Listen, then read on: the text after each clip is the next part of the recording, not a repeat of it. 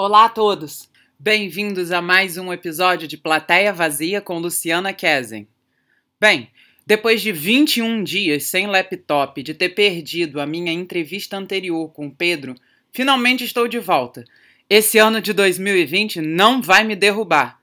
Espero que vocês gostem dessa conversa que tive pela segunda vez com Pedro Henrique Lopes, esse rapaz talentosíssimo de quem eu gosto tanto. Mas vamos nós, né? Vamos nós. Nós já tivemos uma conversa parecida, mas eu estava aqui pensando em algumas coisas que que eu continuo sem ter noção, o que é muito bom, porque apesar de tudo eu cheguei a, a, a escutar minuciosamente o papo editando, né? Então, tipo assim, não vamos bater o mesmo papo. Eu tenho outras coisas que eu fiquei tipo assim, ah, vou aproveitar para perguntar isso, já que a gente tem a oportunidade uhum. de fazer isso de novo. É, uma das coisas que me chamou a atenção foi tipo, você falou que que sua família, que você começou muito cantando na igreja, né? Uhum. Como é, eu não sou uma pessoa, minha família é, mas eu não sou uma pessoa religiosa nem muito frequentadora de nada. Como que que a igreja tipo assim, mexeu com a sua vida na infância? Como que foi, tipo, crescer? Porque você estava lá dentro fazendo algo que você gostava, que era cantar. Imagino que você uhum. participava da, de montagem de natividade ou daquelas coisas que tem outras datas comemorativas religiosas. Uhum, ou era só sim. coral? Como é que era, tipo assim, a, a, a vida na igreja? Cara, é muito doido, assim, eu cresci na igreja, fui batizado, fiz primeira comunhão, aquela coisa toda. É, e aí, quando eu tava com 13 para 14 anos, mais ou menos, minha mãe sempre falava, ah, tem o EAC, que é o Encontro de Adolescentes, uhum. é, Encontro de Adolescentes com Cristo, né, EAC. Tem o EAC e é super legal, eu sempre vi os adolescentes ali pela igreja, todo mundo cantando, é, na missa, Tipo, essas coisas, né? Aí minha mãe falou: ah, vamos, se inscreve para ver se você é chamado para para fazer, de repente você gosta, se quiser, falei, ah, tá bom. Aí a gente fui com minha mãe lá, a gente se inscreveu, tipo, eu, apesar de eu sempre ter ido à igreja, de ter sido criado com minha mãe muito na igreja, minha mãe nunca foi tipo essas beatas ou que que ia ia é, bitolada com igreja, sabe? Não era, não era Caxias com a bem, ideia bem, toda, né? É, não, bem pelo contrário. É, minha mãe sempre foi um pouco subversiva, meio hippie, é, acredita em outras coisas também, enfim. Mas a gente, como ela foi criada infância e adolescente dentro da igreja, ela também criou eu, meu irmão e meus irmãos é, dentro da igreja. É, e aí é, eu fiz o EAC, que fui chamado tal, que era uma coisa meio. Eu não, eu não sabia que era difícil ser chamado, mas era tipo, sei lá, 500 inscrições para 100 vagas, sabe? Uma coisa assim. Uau! Não, não, não era esse número exatamente, mas era mas... uma coisa que muita gente queria e muita gente não, não, não dava tempo de ser chamado. Então eles davam preferência a quem era um pouco mais velho, porque. Porque porque a pessoa tinha que ter até 17 anos para fazer. Então, quem já estava perto de fazer 17 ou já tinha 17, eles davam prioridade. Enfim, mas eu com 14 anos estava lá, fui fiz. É, aí foi legal, fiz vários amigos, conheci um monte de gente, vários amigos meus que são meus amigos mesmo até hoje, são pessoas que algumas eu conheci, outras eu me aproximei dentro do, do EAC. Isso é um, é um lugar muito interessante, assim, de você fazer amizade mesmo, né? Porque você passa muito depois que você começa a, aí tem outro, outra coisa né depois que você faz como participante você começa a trabalhar nos encontros se você uhum. quiser obviamente se você quiser ninguém é obrigado a nada Óbvio, é... mas tem sempre aqueles que, que acabam, né? Você vai para um é, acampamento, é, se você quiser, depois você vira responsável também, né? Tem aquela coisa. É exatamente isso, é exatamente isso.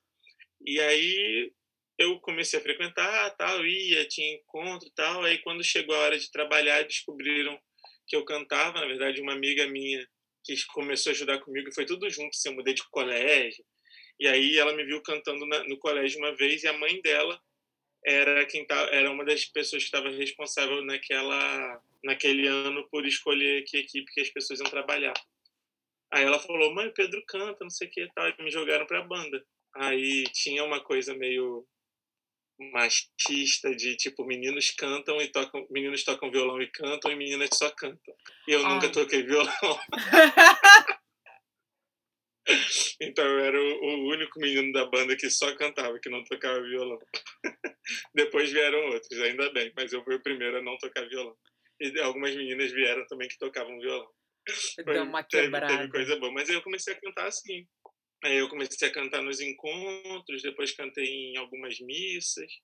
Era isso, não era coral, mas era tipo no no EAC mesmo, sem ser missa, era banda móvel, que tipo era só violão e voz, só que era mó galera no violão e mó galera na voz, todo mundo se esguelando, berrando junto nos dias de encontro, nos, nos dias de, de, de, de pós-encontro também. Mas foi bom, que eu acho que me deu resistência vocal.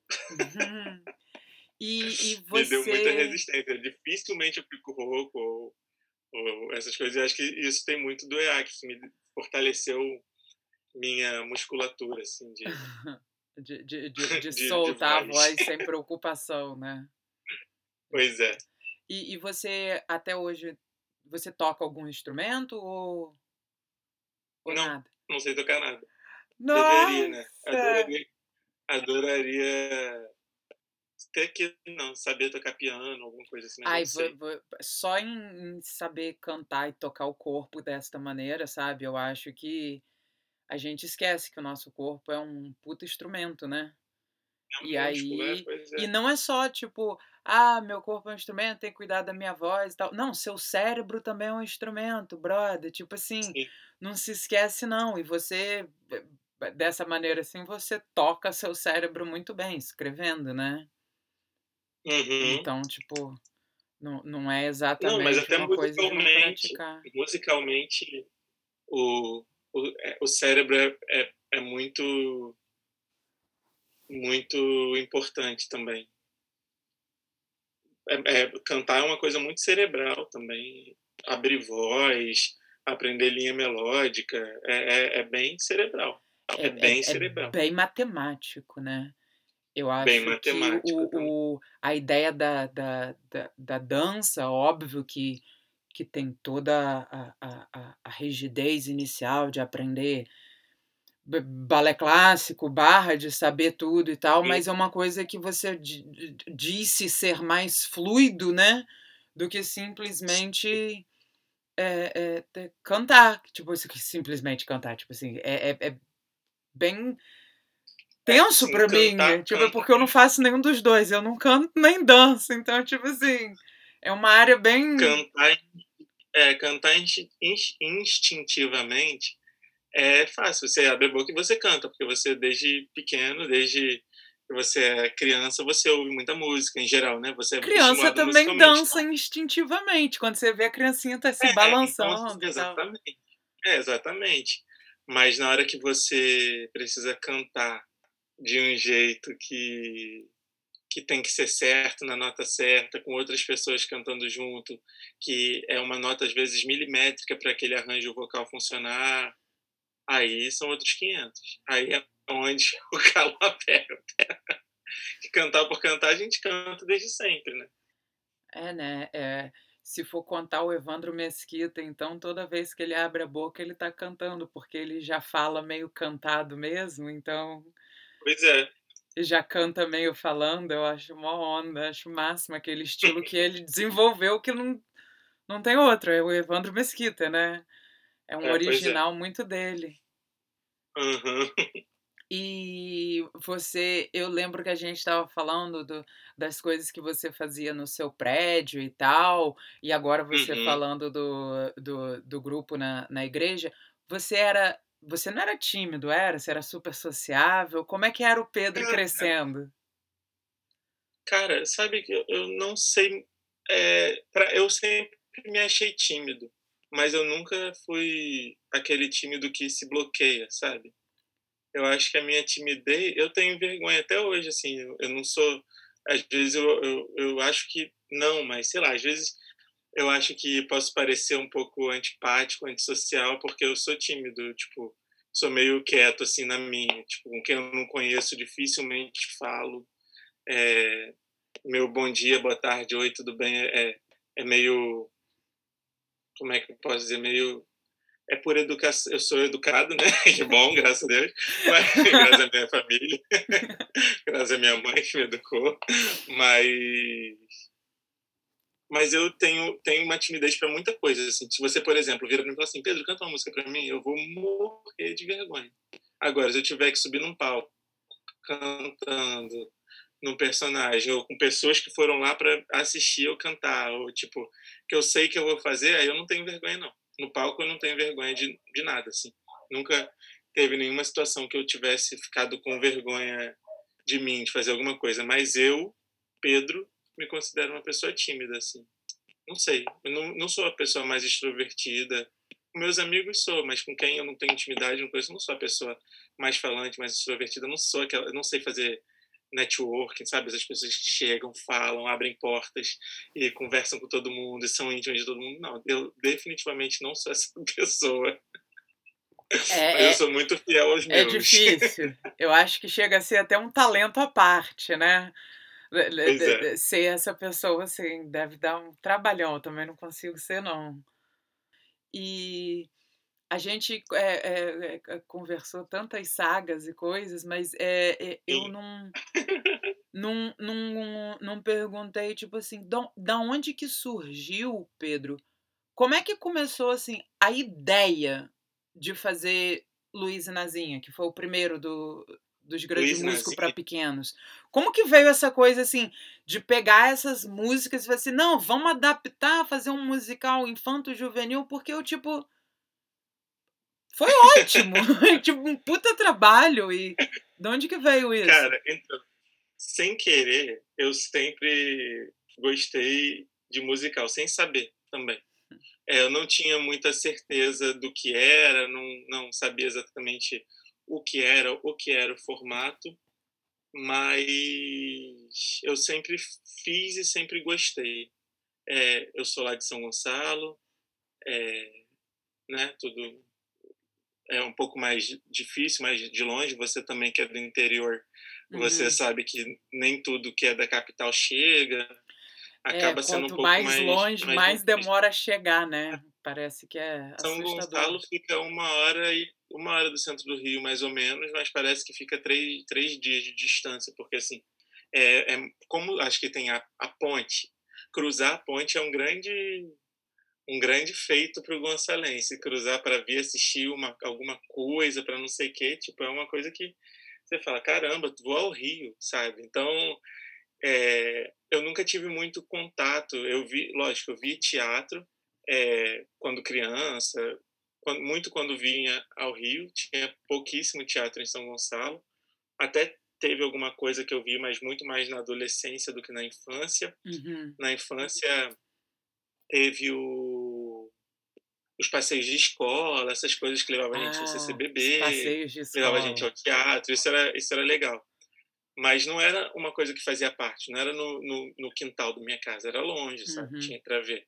Então, assim, como referência, eu não, não tinha exatamente muita referência. A gente tinha muita coisa musical na nossa infância, né? A gente tinha coisas de dramaturgia com música. É, bem ou mal tinha Chiquititas, tinha uns filmes com música da própria Disney, né? A Pequena Sereia, que é a retomada da Disney com musical em 89, eu nasci em 86. Total. É, então a gente a gente viu, né, Aladdin, a gente viu a hum. própria Pequena Sereia, a gente viu Bela e a Fera, então, essa estrutura de música com dramaturgia sempre teve muito presente, assim, muito próximo.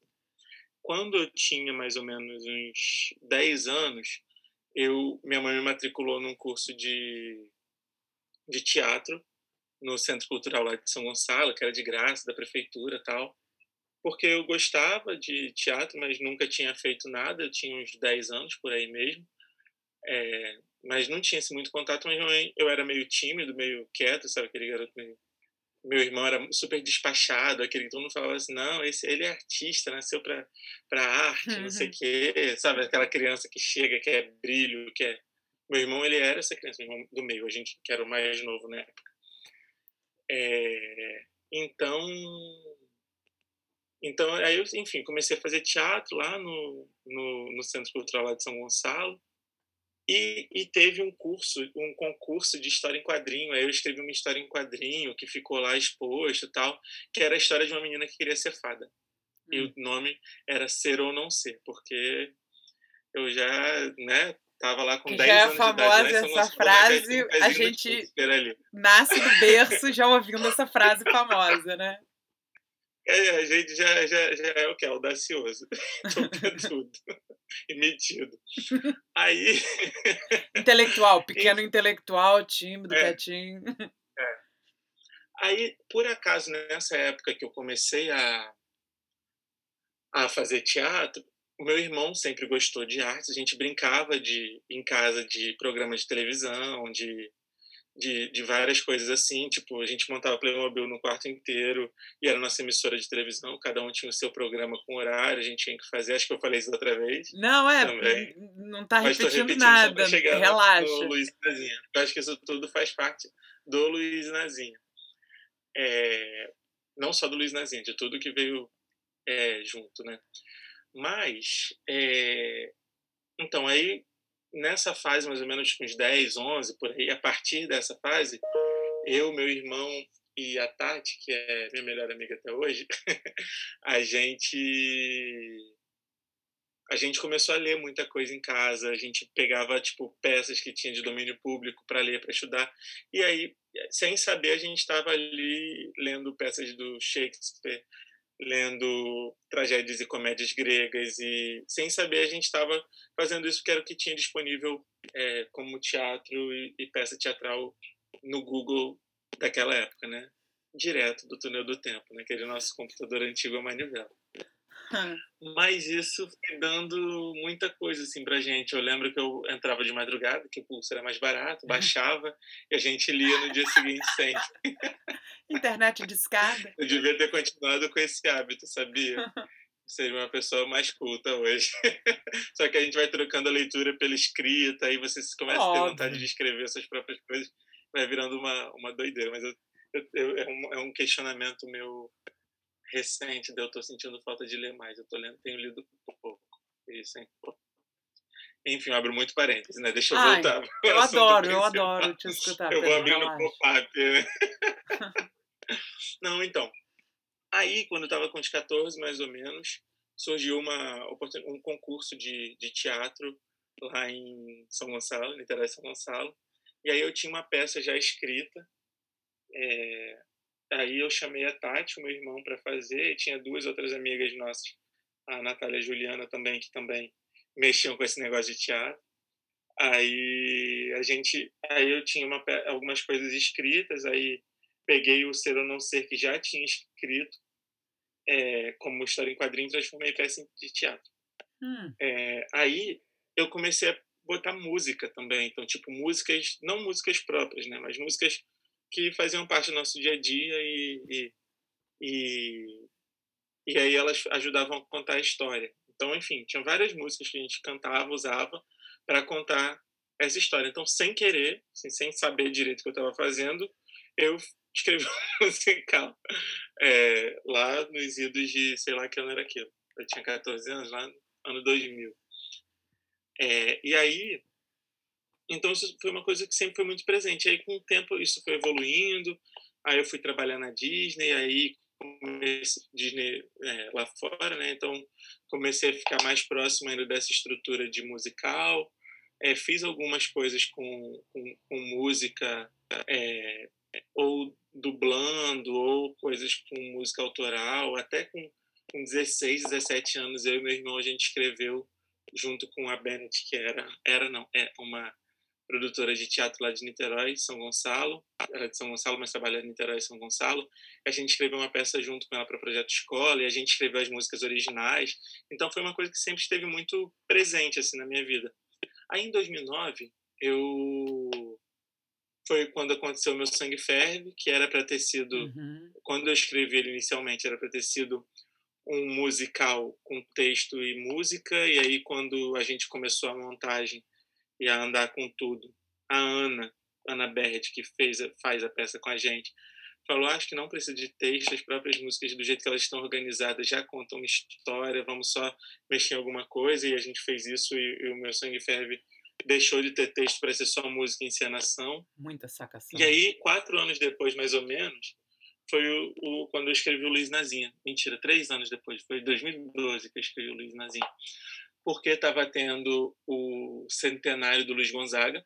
Ah. É, Luiz Gonzaga ia fazer, ia completar 100 anos ou 2012 ou 2013, não lembro exatamente agora a data. É, e aí o Diego é nordestino, que é meu sócio e tudo tal, já a gente estava fazendo tudo no meu sangue ferve e tal. E o e ele é pernambucano e ele falou assim, ah, a gente fazer uma peça sobre Luiz Gonzaga para criança.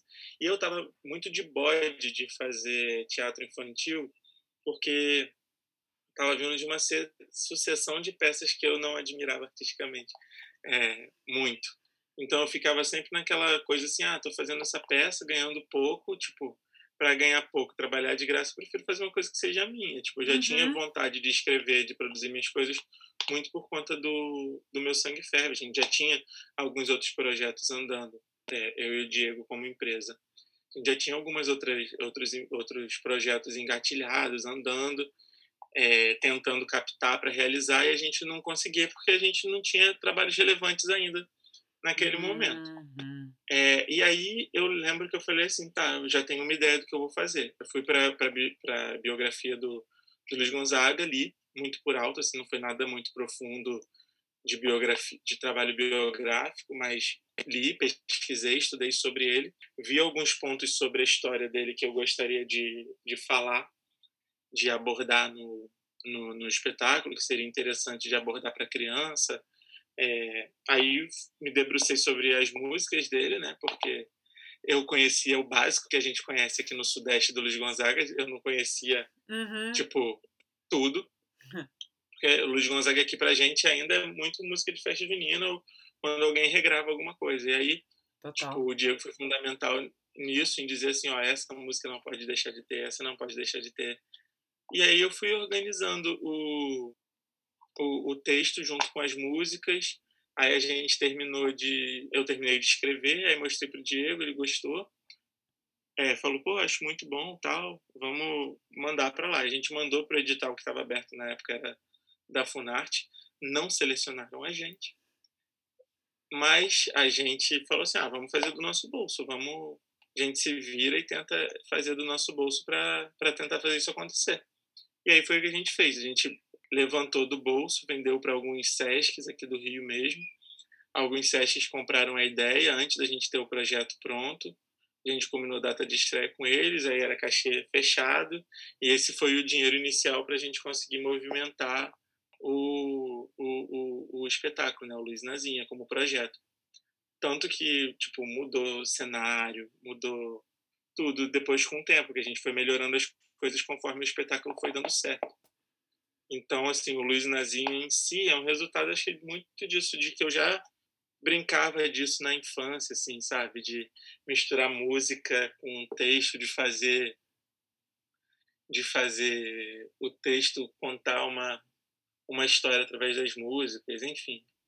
Acho hum. que tem isso, assim, que é, é, é meio que um resultado disso que eu, sem querer, vim construindo desde a infância. E aí, depois dessa da, da, dessa ideia que surgiu com Luiz e Nazinha foi que foram surgindo os outros projetos ou logo de cara falou assim, ah, a gente está fazendo esse, acha que deve já desenvolver outros e tal?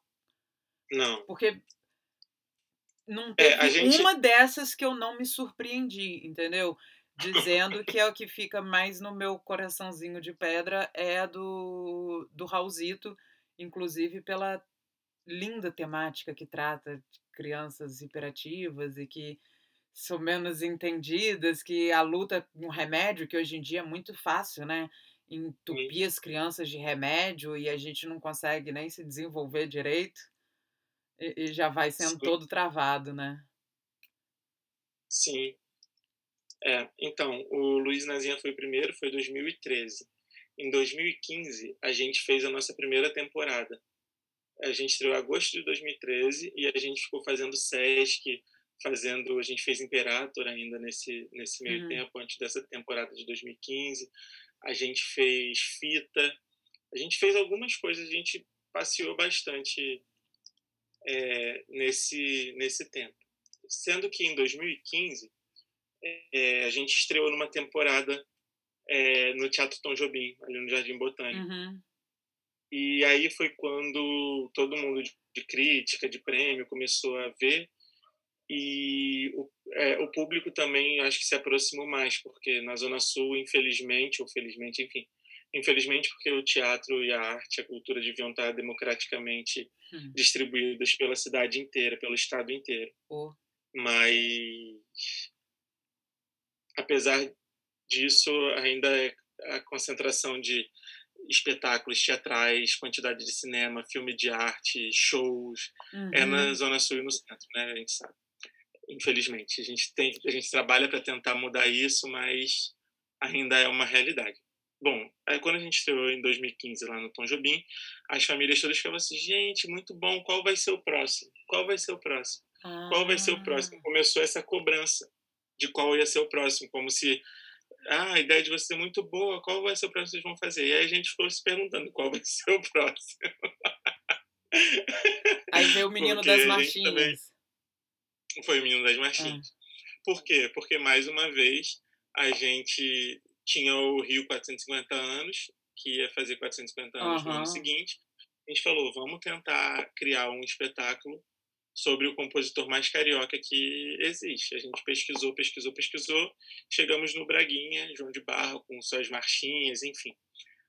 E a gente falou assim, vamos escrever tudo, porque a gente precisa viabilizar o projeto. Né? Fazer teatro não é barato. Ao, ao, contrário do que muita gente pensa, que é só chegar lá e hum. botar uma cortina e fazer a peça. não é nada barato fazer teatro. Ainda mais fazer teatro que você quer ter cenário, figurino, que você quer contar a história de uma maneira lúdica, mas com... Enfim, a gente falou, vamos tentar fazer para pegar, para ganhar algum edital de Rio 450 anos escrevemos, fizemos produzir, não ganhamos. Olha só, uma história de perdedores. Mas, mais uma vez, mas a gente não desistiu. Claro que não. E isso é importante, porque no começo, pouca gente vai te dar credibilidade, né? Uhum. Quando você, tipo, tá... Imagina, era a terceira peça que eu escrevia que ia estrear, assim. É... Imagina, é, é, é é, é, chega a ser injusto, porque tem muita gente que está há muito tempo, né? Fazendo, batalhando e correndo atrás. É, então, assim, é, a gente encontrou maneiras de viabilizar de novo o Braguinho. E aí, o que, que a gente fez? Desenhou o projeto inteiro e foi vender a apresentação fechada. Foi para a SESC para tentar, de, de novo, emplacar o, como projeto. Aí já foi um pouco mais mais fácil, porque já tinha o contato do Luiz Nazim, as pessoas já tinham gostado do Luiz Nazim, então fez com que o já tinha meio que um respaldo assim, as pessoas já conheciam. Então a gente acabou fazendo quase o mesmo caminho inteiro do Luiz Nazim com o Braguinha. É... E aí aconteceu. Aí 2017, aí o Braguinha teve ainda mais repercussão, ganhou mais prêmio, teve mais reconhecimento do público e do de crítica e tal. E aí abriu o espaço para a gente fazer os espetáculos seguintes. A gente parou de pensar em data comemorativa para editar, porque a gente percebeu que não era um, um caminho.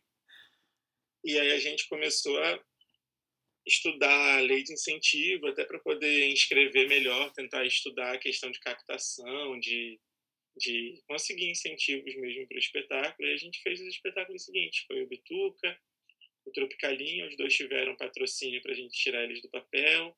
Aí a gente fez o Modiomikbo, que fizemos juntos, uhum. inclusive, que também teve patrocínio para a gente conseguir tirar eles do papel. E aí o Raulzito, a gente não conseguiu patrocínio para ele. Foi o quinto espetáculo.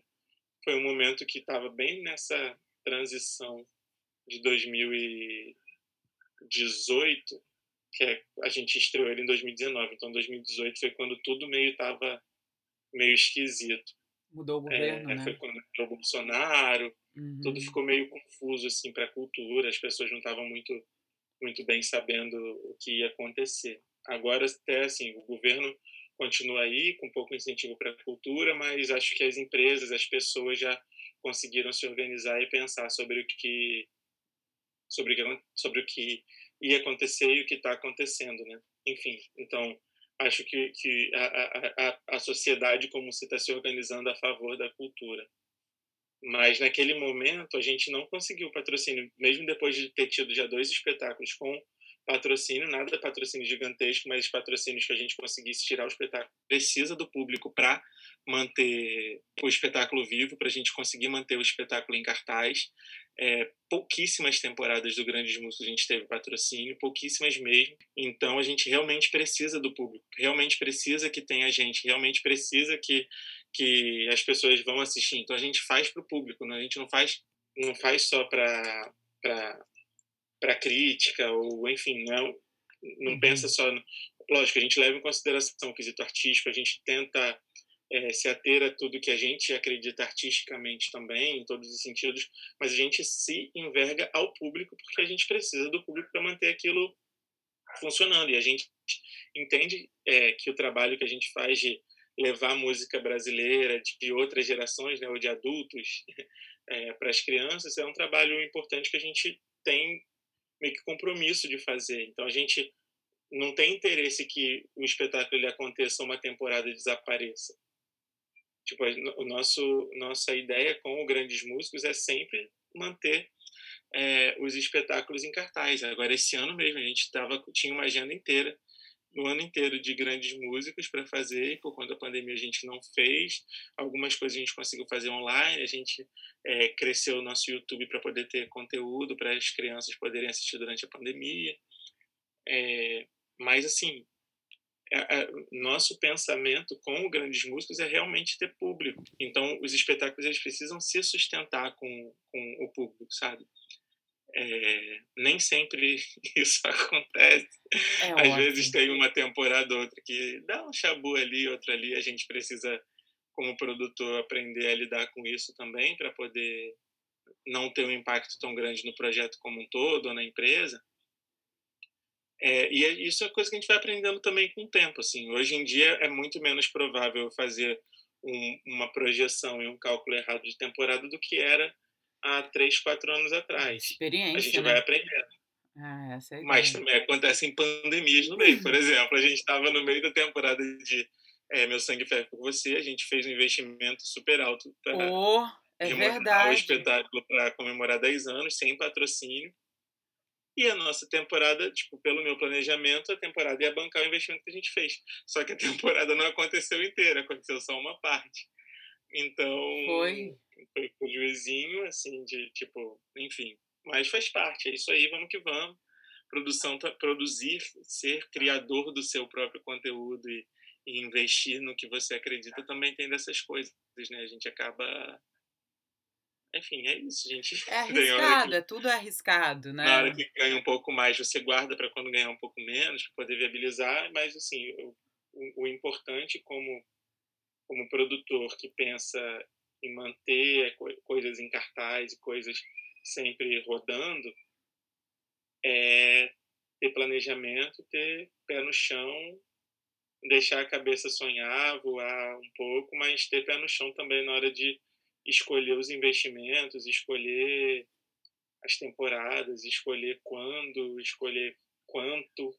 É, hum, uma verdade. coisa importante também é você sempre estar tá atento a pagar um valor justo para sua equipe, para quem trabalha com você, porque muita gente faz tipo peça, é, produz peça e fala, ah, eu vou te pagar 50 reais para você fazer isso, tipo, num trabalho que você deveria ganhar 100 ou 200.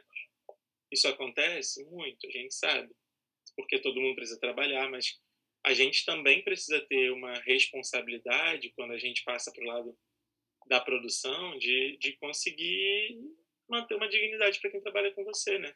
Óbvio. Das pessoas não trabalharem de graça se você tiver prejuízo, que esse prejuízo seja seu, não dos outros. É, é um amadurecimento, né? Isso é a ideia de ser um amadurecimento até É, de, de um como você lida com o seu trabalho. E essa questão é. de pagar abaixo do, do valor, é, é, óbvio que a gente na arte sabe muito bem, mas uh, e, e, os estagiários que estão por aí em escritório que não recebem nada, então, tipo assim, não, você tinha que agradecer de estar fazendo estágio aqui. Tipo... É, sem dúvida.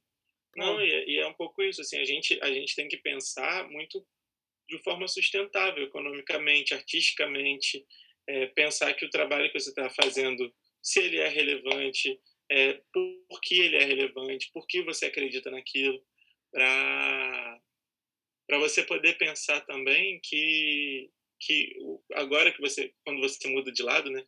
Eu brinco que eu sempre estou dos dois lados. Às vezes eu estou como artista e como produtor no mesmo espetáculo meu. Às vezes eu estou só como artista de algum espetáculo, como produtor só de algum espetáculo. Uhum. Não tive essa experiência porque, enfim, produzir dá muita dor de cabeça, dá muito uhum. trabalho.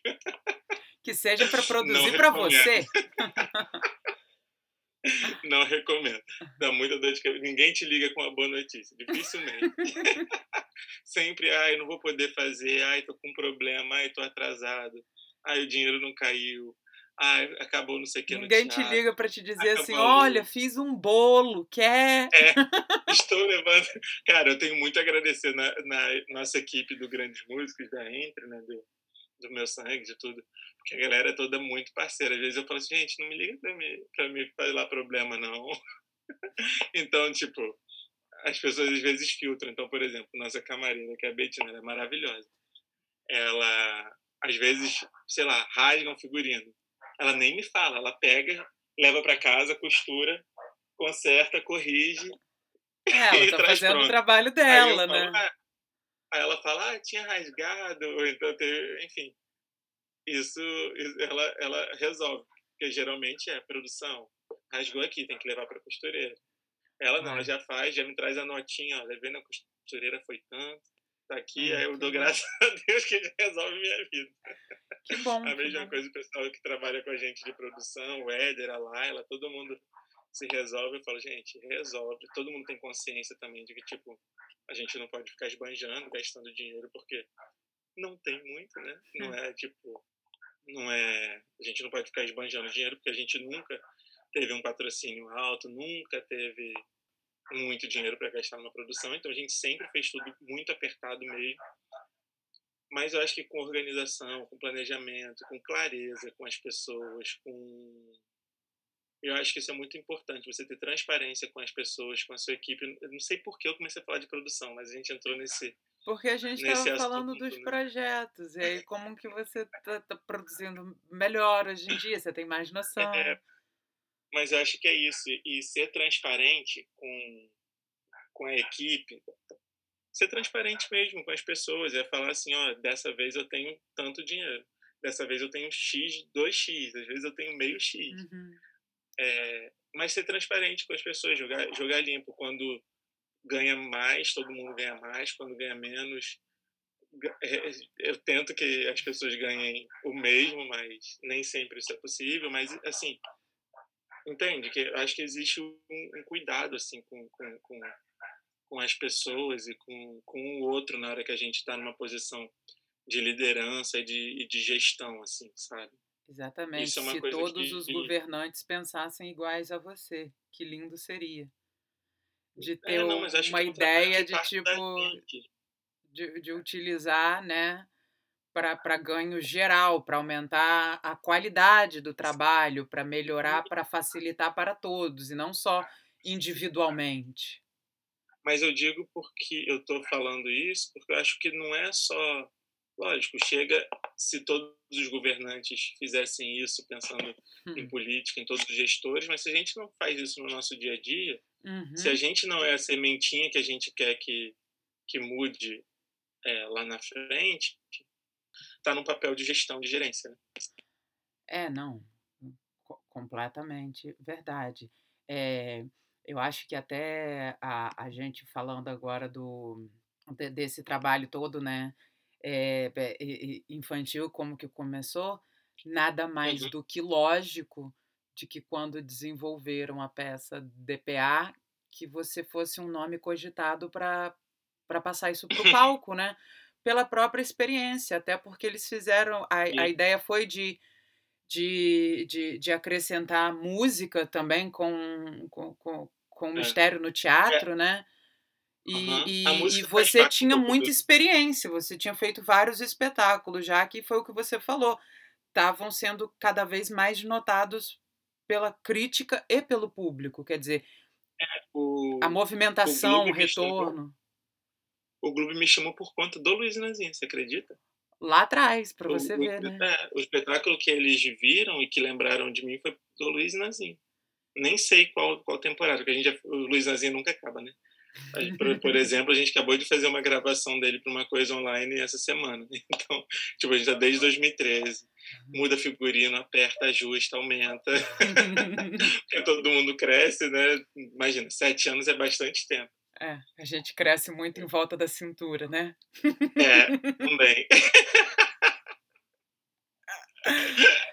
É, acabou que da outra vez a gente falou bastante de DPA, né? Que eu sou fã, eu puxei uhum. bastante para esse lado, mas eu não acredito que a gente não falou nada de uma outra coisa também que eu admiro pra caramba. Pedro, me conta de Vamp. Vamp? É. Você estava no musical Vamp com Neila Torraca. com a Cláudia Hanna. Aquilo foi muito fofo! Estava lá, Vamp. Cara, uma doideirinha, né? Vamp era muito doido, mas era muito legal de fazer. Nunca assisti porque sempre estava no palco, mas acredito que era muito divertido porque o povo ria muito e voltava muito. Uhum. É, e eu adorava fazer, adorava mesmo. Parecia Cara, que todos vocês estavam se divertindo em cena. Eu lembro aquele momento da, da musiquinha do thriller, que eu falei assim: tá uhum. todo mundo no palco se acabando. Tá todo mundo achando a piada muito boa, entendeu? E o elenco todo ficou muito, muito, muito unido. Todo, todo mundo. Hum, o legal. grupo do Vamp bomba muito. Bom, bamba é ótimo. O grupo do Vamp bomba muito até hoje. Bomba, tipo, real, assim. Tipo, a gente conversa de tudo o tempo inteiro, todo, toda semana pelo menos tem um momento que tem, você abre o WhatsApp tem 70 mensagens de um grupo do Vamp, sabe?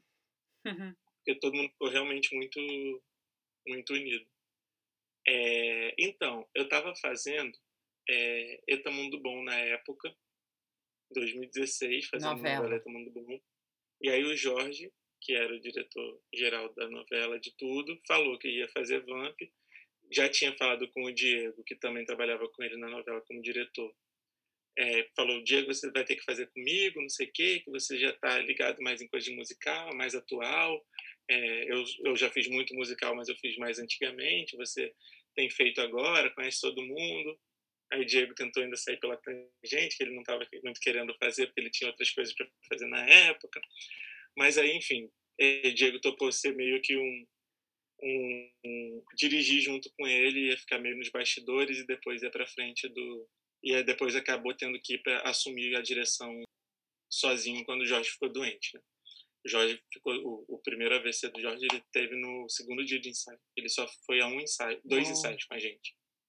Então assim o processo inteiro, como o Diego trabalhava com ele na novela também, o Diego sabia o espetáculo que ele queria fazer. O Diego meio que dirigiu em homenagem a ele, dirigiu o espetáculo inteiro pensando com a cabeça do Jorge. Já era, sei lá, a quinta novela, a quarta novela que eles faziam juntos, então já conhecia muito bem a cabeça do, do Jorge.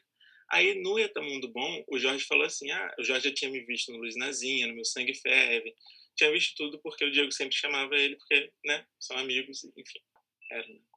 É, e aí o, o Jorge falou que queria que eu fizesse o Vamp, que eu queria que eu fizesse o Gerald, que é era o personagem, o nome era do personagem do, do Guilherme Leme, mas que ele ia misturar com o personagem do Marcos Frota, que era o caçador de borboletas. Uhum. Que ele queria que fosse menos galã, queria que fosse meio ponto de comédia, escada e capacho do Vlad. Uhum. Aí eu falei, lógico, top, tal. Aí eu ainda fiz os testes, é, depois, assim, porque não, não partia só dele, né, aprovar. Partia de produção, partia de direção musical, de conhecer voz, ver se o quebra-cabeça fechava tal. Aí eu fiz os testes, né, os dois testes do Vamp que tiveram eu fiz. É, mas eu já tinha trabalhado com a produção deles também no Chacrin, a produção da Aventura, que eu amo. O povo é muito legal lá, eu adoro eles todos. Eles são todos muito legais comigo. São, tipo, não tem nada que reclamar, sempre foram muito legais comigo. É, e aí, o, o, o Chacrin eu já tinha feito, tava fazendo aí, na verdade, na época do, do Vamp, dos testes, ainda tava fazendo Chacrin. E, e aí foi isso, aí rolou de fazer Vamp, aí eu conheci o Ney com um pouco de medo. E não, o mais doido que eu tinha, tipo, eu tinha feito aquele beijo em 2011, 2012, uma novela tal. Fui e, e, e, tinha todo mundo tinha meio que um respeito com a Marília, né? Marília Pera era a grande diva da novela. E toda vez que a gente tinha que gravar alguma coisa com a Marília era tipo silêncio total no, no, no estúdio, um respeito máximo, assim, porque ela realmente era muito disciplinada, realmente era extremamente correta e cirúrgica, assim, sabe? Né? Nas intenções e nas deixas. Quando eu fui fazer Eta Mundo Bom, minha primeira cena era sozinho, eu e quem? Marco Nanini. Primeira cena que fui gravar na novela era eu e Nanini. Nossa! Eu já tava, tipo, tipo me cagando, literalmente, de, de, de nervoso, eu lembro. Não, e a primeira cena que eu fui gravar no aquele beijo tipo com fala, o Miguel Fala Bela era o o autor da novela. Na primeira vez que eu fui gravar cena, tipo, cena do meu personagem mesmo, sabe? Sim, porque era uma coisa mais importante. A primeira vez, quem dá o gravando do, do Switch era o Miguel, que tinha ido lá para assistir. Eu sou super fã do Miguel, da Marília, do, do Nanini, do, do Ney, do Jorge. Eu sou muito, muito Pessoas fã dessa galera de toda. teatro, assim, óbvio, né? Que, que soltam teatro Cara, pela pele. Quando o Miguel falou gravando, eu suava, depois eu vi a cena no ar, minha roupa parecia que estava grudando, era uma blusa branca. Eu, eu conseguia ver, no, na tela não fica tão claro, mas eu conseguia ver o suor descendo, assim, de tão nervoso que eu estava naquela, naquela gravação. E aí, quando eu fui para fazer com a peça com o Ney, eu não conhecia o Ney ainda. Mentira, eu tinha conhecido o Ney já, mas ele, ele, não lembrava de mim, obviamente, mas eu lembrava dele. A gente, por acaso, já tinha passado um Réveillon juntos. um Réveillon bem inusitado. Mas não, ele não lembrava de mim, com certeza, mas eu já conhecia, já tinha conversado, falado com ele assim algumas vezes. Algumas vezes não, uma vez nesse dia. É, e aí a gente começou a conversar tal. Aí ele me perguntou sobre minha vida, sobre minha história. Eu falei as coisas, ele percebeu que era um cara de teatro, já começou a me, já me tratou um pouco diferente o Jorge sempre falava que eu era um ator antigo, que eu, que eu ainda era um dos poucos atores de hoje em dia que ainda se comportava como um ator de teatro, como, como tinha antigamente, que hoje em dia quase não tem isso. Hum. O, o, respeito eu, pela arte, eu não sei se é uma reverência, uma coisa que tem, é, né? É, Pessoa que eu vem do entendo teatro. Como, entendo e levo isso como um elogio. um grande elogio, na verdade, Hum. né? Porque você, você reconhecido como alguém de teatro por essas pessoas que fazem fizeram muito teatro é, é maravilhoso, né? E, e, enfim, aí a relação com o Ney foi só ficando cada vez mais próxima. Durante, tinha muito tempo que ele não fazia teatro, ele falou, ah, se eu, se eu esquecer de alguma coisa, você me ajuda. Eu ficava, já, já sabia as minhas coisas e as dele para poder, se precisar de alguma coisa, na coxinha a gente ficava junto o tempo inteiro. Ele falava, ó, é, tipo, ele tinha um cantinho dele, né? Uma cadeira dele, com uma mesinha que ele deixava as coisas dele. Ele já falou com, com o pessoal da... com a chefe das camareiras, a Elma, falou, bota uma cadeira pro Pedro aqui, porque eu não sei entrar em cena sem ele. que Eu responsabilidade. substituído em uma apresentação a outra, ele ficou revoltadíssimo comigo. Ele, mas não pode essa coisa de sub, de substituição. Eu nunca deixei de fazer uma peça minha. Eu falei, eu sei, né? Eu já tinha outro compromisso agendado, era até bituca, alguma coisa assim que eu tinha que fazer mas a relação com ele foi muito legal. A gente é super amigo até hoje. Vira e mexe, a gente troca mensagem, ligação no, no WhatsApp. É, e foi, foi muito legal, assim, muito legal. E, e, são pessoas muito experientes, né? Que a gente respeita, admira desde sempre, desde, enfim, não sei desde quando eu, eu vejo o Ney na TV e o Nanini, a Marília, o Miguel, todo mundo, né? Total. O Jorge. É, e estar tá do lado deles, assim, conversando, convivendo, sendo respeitado e admirado também é muito legal, né? É, é, dá aquela sensação de tipo, ah, acho que eu tô fazendo a coisa certa, acho que eu tô no caminho certo. e até de questões de interpretação, várias vezes ele me dava dicas, assim, o, o, o, o Ney, no Vamp, muito, é, de falar, faz menos, faz mais, faz isso, faz aquilo, isso é maravilhoso. Com o Nanini, eu lembro, depois que já tinha ganhado um pouco mais de intimidade, né, que não era a primeira vez que estava gravando, que eu estava igual um robô duro, querendo fazer tudo certo ali, corretíssimo, é, foi muito, era, foi, uma vez eu falei assim, cara, a gente grava, grava, grava, acaba de gravar, parece que eu não tenho certeza de nada que eu fiz, parece que ficou tudo uma merda ele. Cara, fica tranquilo que eu tô não sei quantos anos nessa profissão e toda cena que eu acabo eu tenho certeza que ficou uma merda. Uhum. tipo, eu não tenho certeza. Tipo, não, não falou exatamente isso, ele falou, não tenho certeza do que eu acabei de fazer em cena. Isso é muito bom, é, né? Então é isso, né? Vamos viver com nossa insegurança de ator. E, em TV ainda é mais doido, né? Porque no teatro, bem ou mal, você ensaia, ensaia, ensaia, ensaia, ensaia.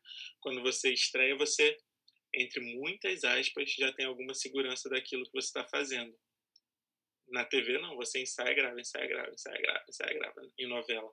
Você ensaia, grava, ensaia, grava, ensaia, grava. É, mais é, novela, é, né? Que é, é, são, são muitos capítulos e seguidos. Não é um, é, um capítulo agora e outro na semana que vem e outro na semana que vem, não. É tipo diário, né? São seis por semana. É, é uma é equipe de novela entrega um longa a cada dois dias, que são mais ou menos duas horas de conteúdo. Exatamente. Muito, muito. Dois, três dias, dependendo da novela. Né? Tem mais minutagens aí que são meio. Enfim, é, varia. É, um longa é mas uns é, 90 é minutos. É um volume muito grande. De, de, então, de, é, a gente brinca que novela é desapegar. Você grava e desapega. Grava e desapega. Se você ficar sofrendo por aquela cena que passou, que você acabou de gravar, você não faz bem nem a próxima. E talvez nem tenha feito bem a outra. Eu acho que, que essa do, do, do faz e desapega em tudo, porque quando a gente sobe no palco também, se acabou a apresentação da sexta-feira, você não pode ficar tão apegado que você vai ter outra no sábado. Você tem a oportunidade ah, mas você, mas, de fazer exemplo, diferente, de fazer de novo. Mas quem viu é, aquele outro dia passou, né? Não é, adianta. É, sim. Mas, mas você, como ator, tem a capacidade. A capacidade não, a. Como é que chama, gente? A oportunidade de você fazer melhor no outro dia. Porque mesmo que outra pessoa esteja assistindo, né? Que o público geralmente muda, não é o mesmo que assiste uhum. todo dia você tem a oportunidade de fazer melhor para você falar assim, nossa, fiz melhor hoje. nossa, consegui fazer bem hoje. Mas Autoestima no Mojo Amigo né? tinha muito isso. Era uma peça muito, muito, muito difícil para mim e para o Cirilo. E cada dia era um dia. Tinha dia que a peça era incrível, tinha dia que os dois saíam e olhavam para cada outro. Assim, hoje foi meio estranho. Era só nós dois e, tipo, não tinha muito artifício de. Era um crossfit música. também, né? Era bastante físico. Era toda Sim. marcadinha e tal, e, e, e, e, o tempo disso, de subir, de estar atrás, da projeção, de conversar. Tudo muito é. pontual também, né? Vocês saíam suando. Muito, muito mesmo. muito tipo mesmo. Uhum. a gente começou a ter que usar roupa, uma roupa especial que absorve, absorve o, o suor todo para a gente não ficar tão nojento para o público. tão ah, nojento de suor, assim, sabe? A gente tinha uma blusa que tinha, enfim, uma blusa especial que absorvia o nosso suor para não passar para a roupa do, do figurino. Era nesse nível Uau. o Johnny. Um grande desafio, grande desafio mesmo.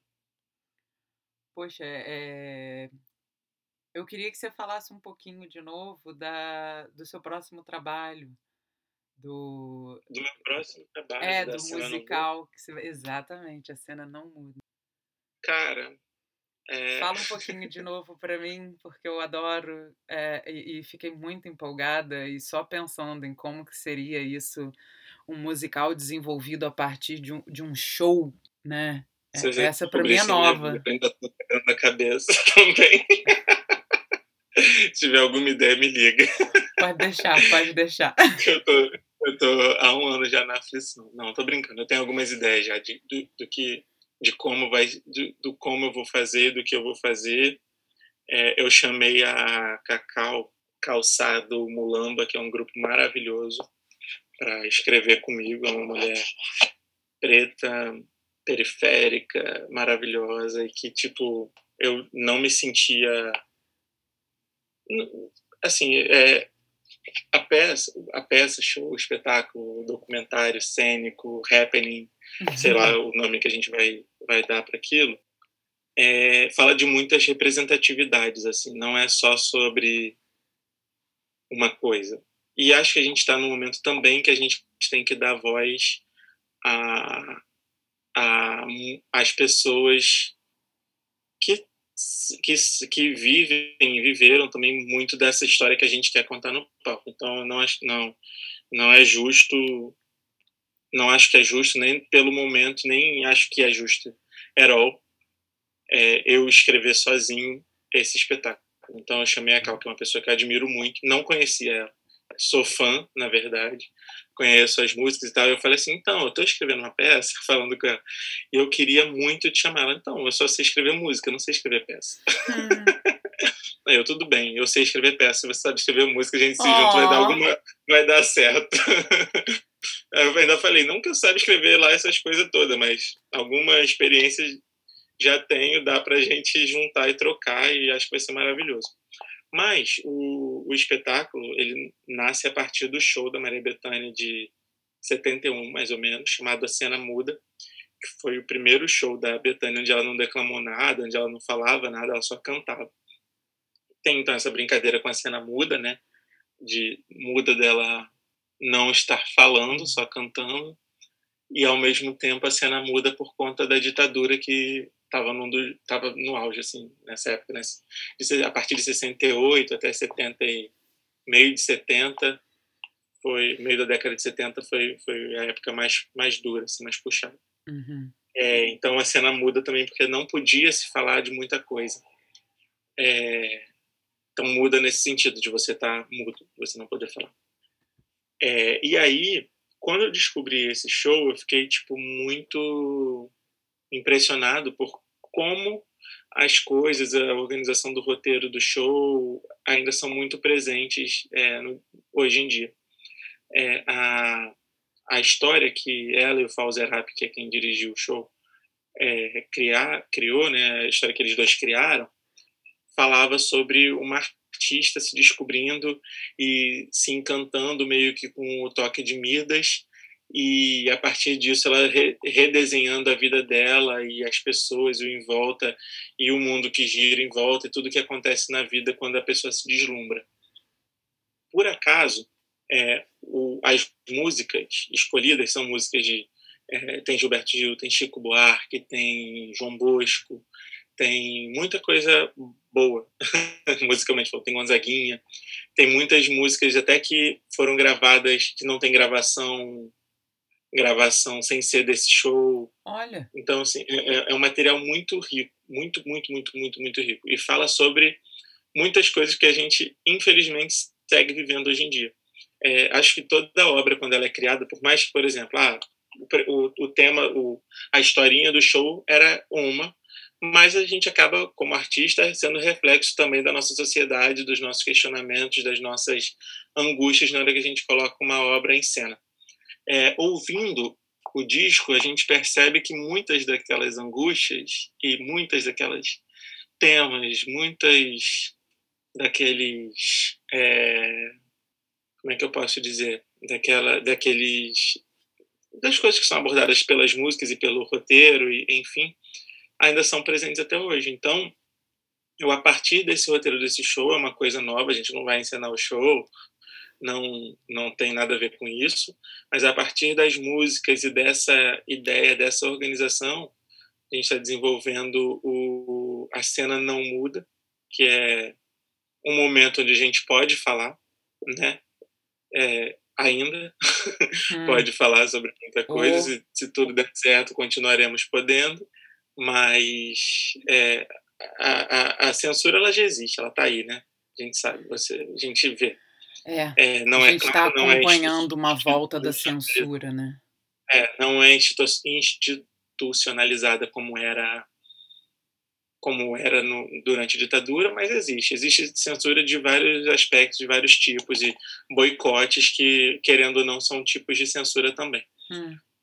Mas, é, é, mas é, a gente ainda pode falar, a gente ainda tem o direito de falar. A Constituição de 88 ainda permite que a gente fale, e mesmo que a gente seja mesmo que a gente seja calado de alguma forma, boicotado de alguma forma, desmerecido, como muitos artistas acabam sendo, ou tem sido por, por algumas pessoas, a gente ainda pode falar. Então a cena não muda isso, que a gente não está mudo, é não muda também, porque não mudou muita coisa, então a cena, a gente olha para trás, olha para agora, muita coisa está igual, então a cena não mudou muita coisa. É, além disso, tem a coisa que vai ter texto, a gente vai poder falar, então a gente não está hum. mudo em cena. Então, ah, é, é, um, tripla, é um paralelo né? é um paralelo com, com isso tudo, assim, de, de poder falar, de não estar mudo, de não mudar. Que, que, que animação para se esperar é, pós-pandemia, né? É, a gente até tinha cogitado fazer algumas coisas online, mas a gente conversou com vai ter alguma coisa aí perto do Natal, num formato digital também. E é isso.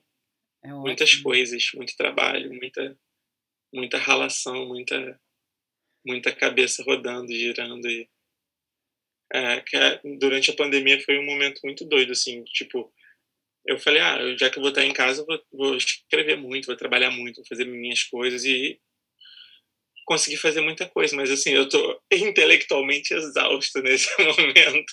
Eu tô com, desenvolvendo, desenvolvendo agora, nesse momento, dois projetinhos que eu preciso.